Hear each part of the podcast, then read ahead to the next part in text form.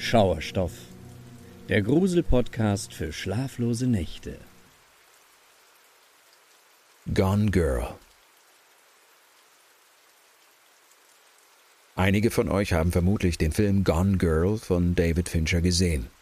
Eine Frau inszeniert ihre Entführung und ihr eigener Mann gerät unter Verdacht, sie getötet zu haben.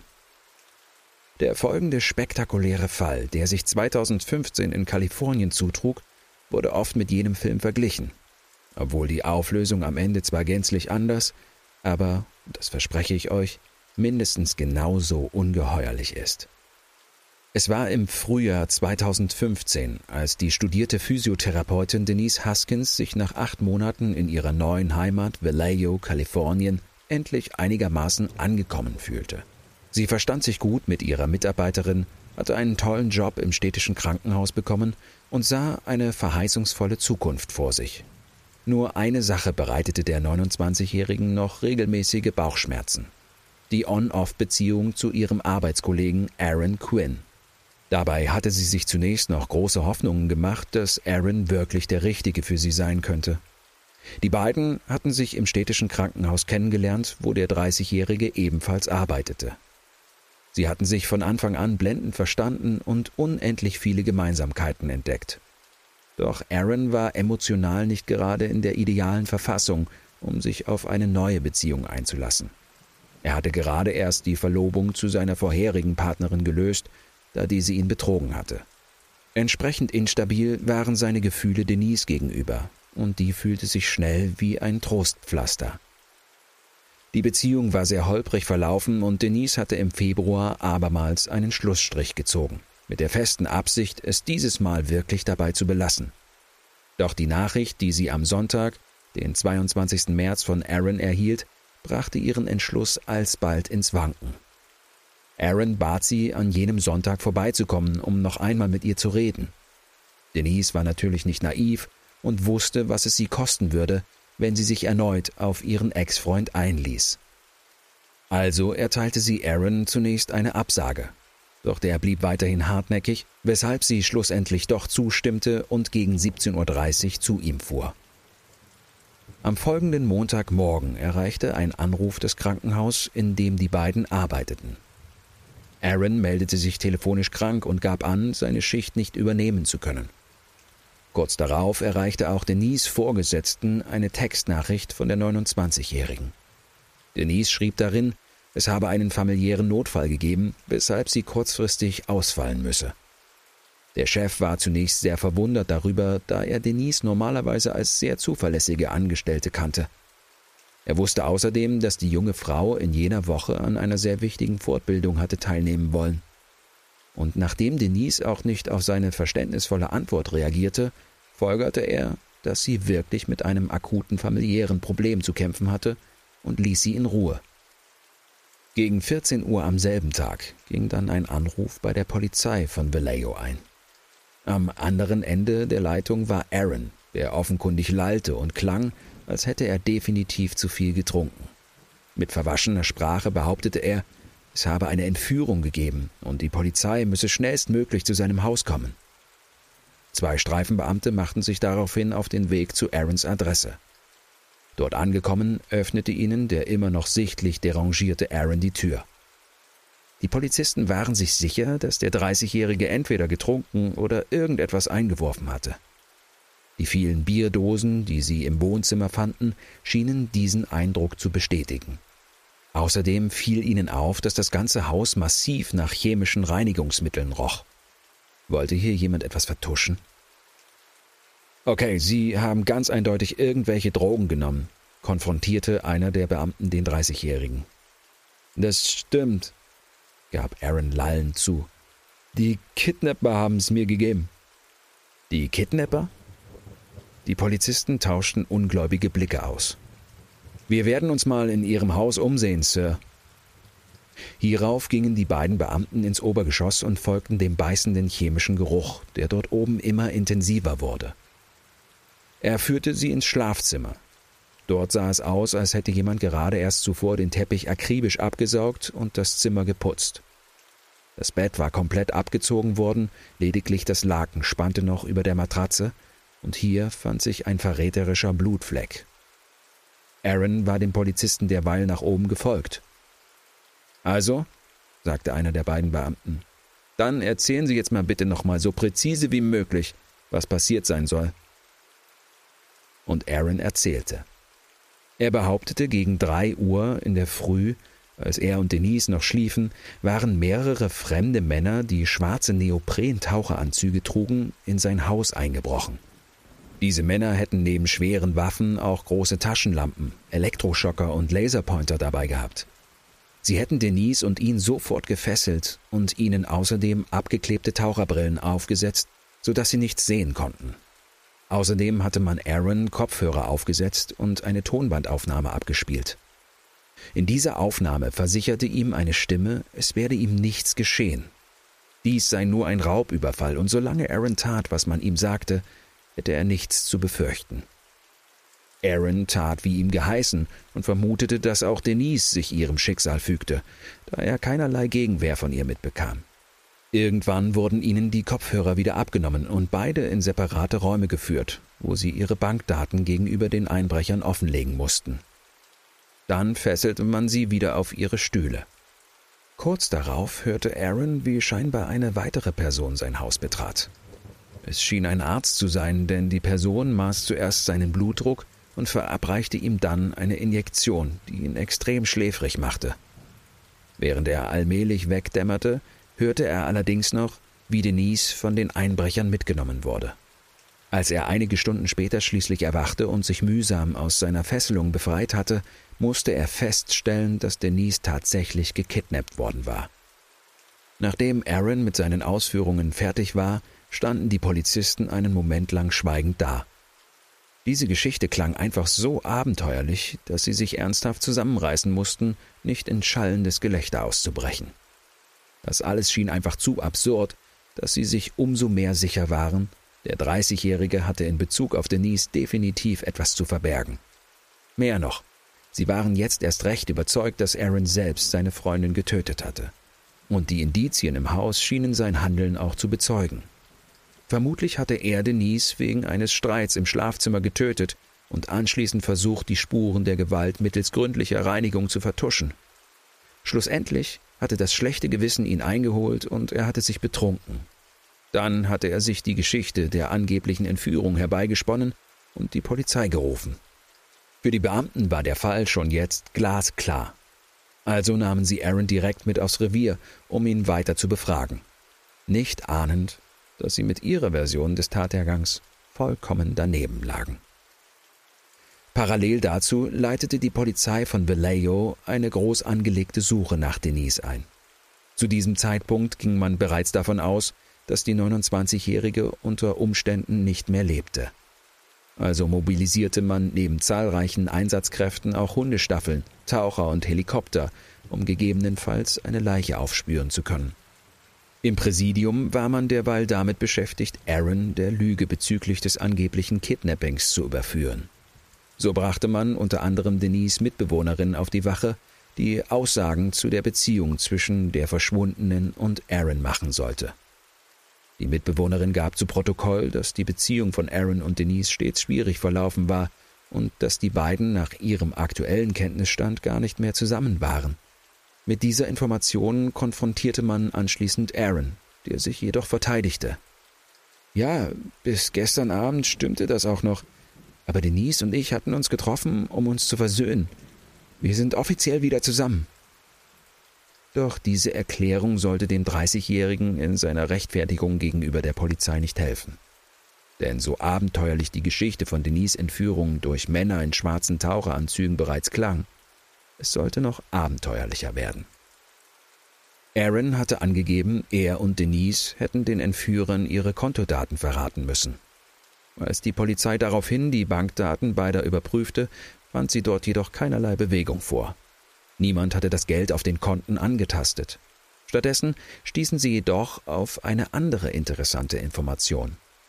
Aaron hatte am selben Tag, etwa zwei Stunden bevor er die Polizei angerufen hatte, bei seiner Bank angerufen und um einen Kredit über 8500 Dollar gebeten. Er hatte behauptet, den Betrag für ein Boot verwenden zu wollen. Hier ergab die Vernehmung Aarons, dass es sich bei der angefragten Summe angeblich um das Lösegeld für die Kidnapper handelte. Auch dies zweifelte die Polizei massiv an. Welcher Entführer würde sich schon mit einer lächerlichen Summe von 8500 Dollar zufrieden geben? Derweil drängte sich den Ermittlern ein anderer Gedanke auf.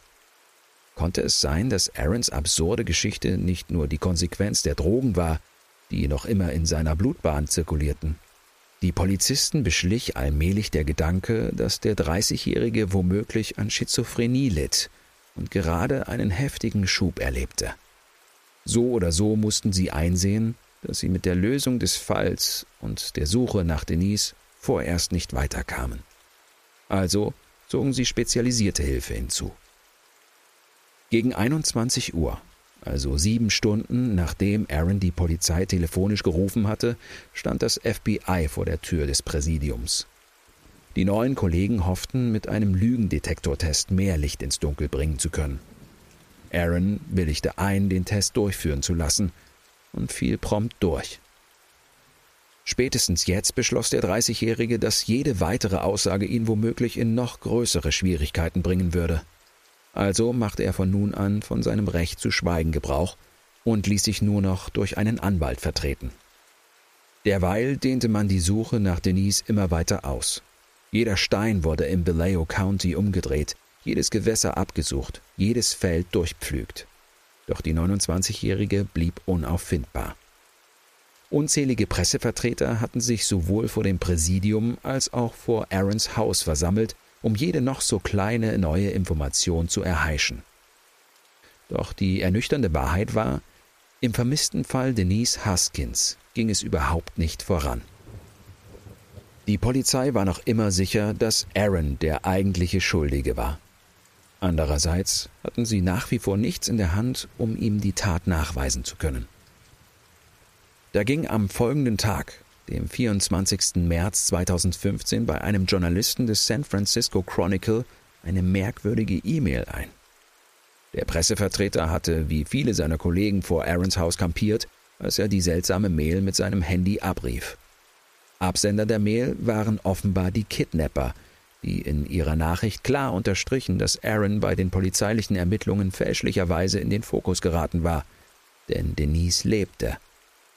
Zum Beweis schickten die Entführer eine Tonbandaufnahme der jungen Frau mit, in welcher Denise ein paar Nachrichten des aktuellen Tages vorlas, als Beleg dafür, dass sie also zumindest an jenem Morgen des 24. März lebendig war. Der Journalist leitete die E-Mail umgehend an die Polizei von Vallejo weiter, doch der fielen sofort zwei weitere Ungereimtheiten auf. Zum einen klang Denise Stimme auf der Aufnahme alles andere als wie die Stimme eines Entführungsopfers. Denise klang ruhig und entspannt, als wäre alles in bester Ordnung. Viel schwerwiegender war jedoch der Umstand, dass die Nachricht von Aarons E-Mail-Account abgeschickt worden war. Die Polizei zog ein Zwischenfazit. Denise war am Leben, und das war immerhin eine gute Sache. Ihre ruhige Haltung in der Audioaufnahme und die Tatsache, dass die Mail von Aarons Account abgeschickt worden war, liefen jedoch nur auf einen denkbaren Schluss hinaus. Denise Entführung war nur vorgetäuscht, und sowohl sie als auch Aaron hatten das ganze Szenario zusammen eingefädelt. Es sollte nicht lange dauern, bis die Ermittler verstanden, dass sie mit dieser Theorie gänzlich auf dem Holzweg waren. Dabei schien ihnen der Lauf der Dinge zunächst noch recht zu geben. Denn nur einen Tag später, am 25. März 2015, erschien plötzlich Denise auf der Veranda ihrer Mutter, die in Huntington Beach, Kalifornien lebte, knappe 700 Kilometer entfernt von Vallejo. Die junge Frau nahm zeitnah Kontakt zur Polizei in Vallejo auf, um ihre Unversehrtheit zu bekunden und auch, um ihre Version der Geschichte zu Protokoll zu geben. Denise gab an, man habe sie seit ihrer Entführung 48 Stunden lang in einer kleinen Hütte festgehalten. Ihre Entführer hätten ihr jedoch erklärt, sie habe nichts zu befürchten, da ihr Kidnapping nur ein Testlauf für eine geplante, wesentlich bedeutsamere Entführung sei. Und tatsächlich seien die Täter ausnehmend freundlich zu ihr gewesen. So war es Denise erlaubt, zu duschen und zur Toilette zu gehen, und man hatte sie auch mit Lebensmitteln versorgt. Ursprünglich war Denise sehr offen gewesen und hatte alle Fragen der Polizei ausführlich beantwortet. Als sie jedoch erfuhr, dass das FBI sich dem Fall angenommen hatte und man sie sogar verdächtigte, ihre eigene Entführung mit Aaron gemeinsam fingiert zu haben, berief auch sie sich auf ihr Recht zu schweigen und schaltete einen Anwalt ein. Für die Polizei von Vallejo war der Fall damit umso klarer. Sie war nun absolut der Überzeugung, dass Denise und Aaron sich die ganze Entführungsgeschichte nur ausgedacht und vorgetäuscht hatten. Und als man ihnen auf die Schliche gekommen war, hatten sie ihre Anwälte eingeschaltet. In einer Stellungnahme vor der Presse versicherten die Ermittler daher, es habe nie eine Gruppe von Kidnappern gegeben und die Bevölkerung von Vallejo könne völlig beruhigt wieder ihrem Alltag nachgehen. Ein wichtiger Haken blieb jedoch. Warum in aller Welt hätten Aaron und Denise eine derartige Entführungsgeschichte inszenieren sollen? Die beiden waren nicht vorbestraft, standen mit niemandem in Konflikt, hatten gute Jobs, waren jung, ihr ganzes Leben lag noch vor ihnen. Welchen Sinn hatte es da, sich so eine abenteuerliche Geschichte auszudenken? Zumal sie Aaron zwischenzeitlich einen handfesten Mordverdacht einbrachte, solange Denise verschwunden blieb. In den folgenden Wochen ermittelte die Polizei also weiter gegen das junge Paar, kam jedoch nicht einen Schritt bei der Beweisfindung voran. Denise und Aaron schwiegen sich weiter gegenüber den Ermittlern aus und ließen sich nur noch durch ihre Anwälte vertreten. Der Bevölkerung und Presse gegenüber betonten sie jedoch immer wieder, dass sie unschuldig seien. Monatelang sah es so aus, als wäre dieser merkwürdige Fall nun vollends in der Sackgasse gelandet bis zum 5. Juni 2015. An jenem Morgen meldete sich ein anderes Paar bei der Polizei von Dublin, einer Kleinstadt nur 60 Kilometer südlich von Vallejo entfernt. Das Paar überreichte den Beamten ein Smartphone und gab außerdem eine Geschichte zu Protokoll, die den Polizisten irgendwie bekannt vorkam. Es gab an, dass in der Nacht ein Mann mit einem schwarzen Neopren-Taucheranzug eingebrochen sei und versucht hatte, die junge Frau zu entführen. Das Paar hatte den Einbrecher allerdings gemeinsam in die Flucht schlagen können. Hierbei hatte er sein Telefon verloren, welches sie nun der Polizei übergeben wollten. Das Handy lieferte nun endlich den entscheidenden Durchbruch bei der Ermittlung. Denn die Auswertung der Daten ergab, dass dessen Besitzer sich vermutlich in South Lake Tahoe, wiederum ganze 250 Kilometer von Vallejo entfernt, regelmäßig aufhielt. Schlussendlich führte die Recherche die Ermittler zu einer winzigen Blockhütte, die einsam und abgelegen in einem Wald am Lake Tahoe stand. Mit erhobenen Waffen stürmte eine Sondereinheit der Polizei schließlich die Hütte. Darin saß ein ziemlich überraschter Mann, der absolut auf die Täterbeschreibung durch Denise und Aaron sowie auch auf die des Pärchens aus Dublin passte. Um ihn herum versank das Innere der Hütte im Chaos. Überall lagen Müll, Kleidung und Lebensmittelverpackungen herum. Doch dazwischen fanden sich auch allerhand interessante Indizien. So lagen zwischen dem ganzen Müll mehrere Taschenlampen, Laserpointer, Kabelbinder und auch abgeklebte Taucherbrillen. Jene, die Denise und Aaron höchstwahrscheinlich bei dem Überfall hatten tragen müssen. Endlich hatte die Polizei einen der Drahtzieher gefunden. Wie sich herausstellte, hieß der Mann Matthew Muller und war ein ehemaliger Anwalt mit Harvard-Abschluss und einer Ausbildung bei den Marines. Dem 38-Jährigen war irgendwann im Laufe seiner Überschallkarriere offenbar eine Sicherung durchgebrannt und er hatte begonnen, diese extrem seltsamen Verbrechen zu begehen. Doch wo waren die weiteren Mittäter, von denen Denise und Aaron die ganze Zeit gesprochen hatten? Wie sich herausstellte, hatte Muller ihnen nur vorgegaukelt, er wäre bei seiner völlig wahnsinnigen Aktion nicht allein. Hierzu hatte er vorab verschiedene Stimmen aufgenommen und diese mit einem Gerät in einem angrenzenden Raum abgespielt, um so zu tun, als hätte er reichlich Unterstützung.